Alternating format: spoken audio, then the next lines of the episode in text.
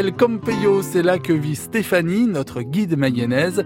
Elle nous emmène dans la région d'Alicante à la rencontre des Espagnols, des Espagnols très attachés à leur histoire et qu'ils mettent en scène dans de grands événements.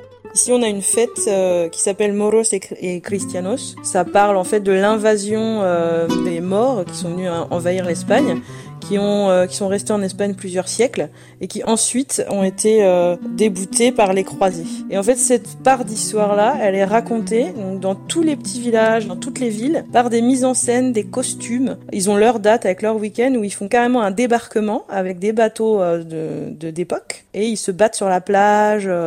C'est une vraie mise en scène et après ils défilent pendant des heures dans la, dans la ville. C'est vraiment une, une part de leur histoire qui est vraiment très très exploitée et qui, euh, eux, toute l'année en fait ils le préparent parce qu'ils fabriquent eux-mêmes leurs costumes. Ils ont des costumes magnifiques. Et euh, même dans le petit village où je suis, où on est 3000 habitants, on a un petit week-end où on fête.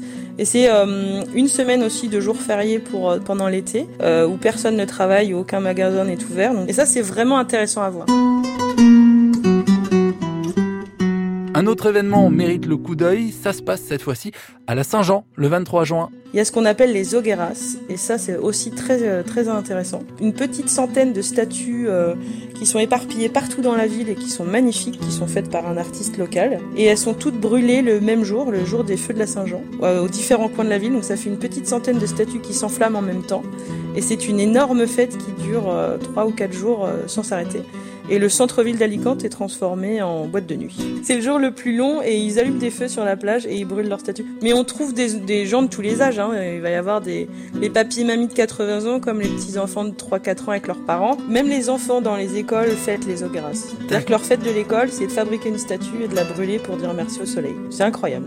Et pour découvrir El Campeyo, ce mélange de mer et de montagne, là où s'est installé notre guide mayonnaise, eh bien rendez-vous sur notre page Facebook et sur notre site francebleu.fr.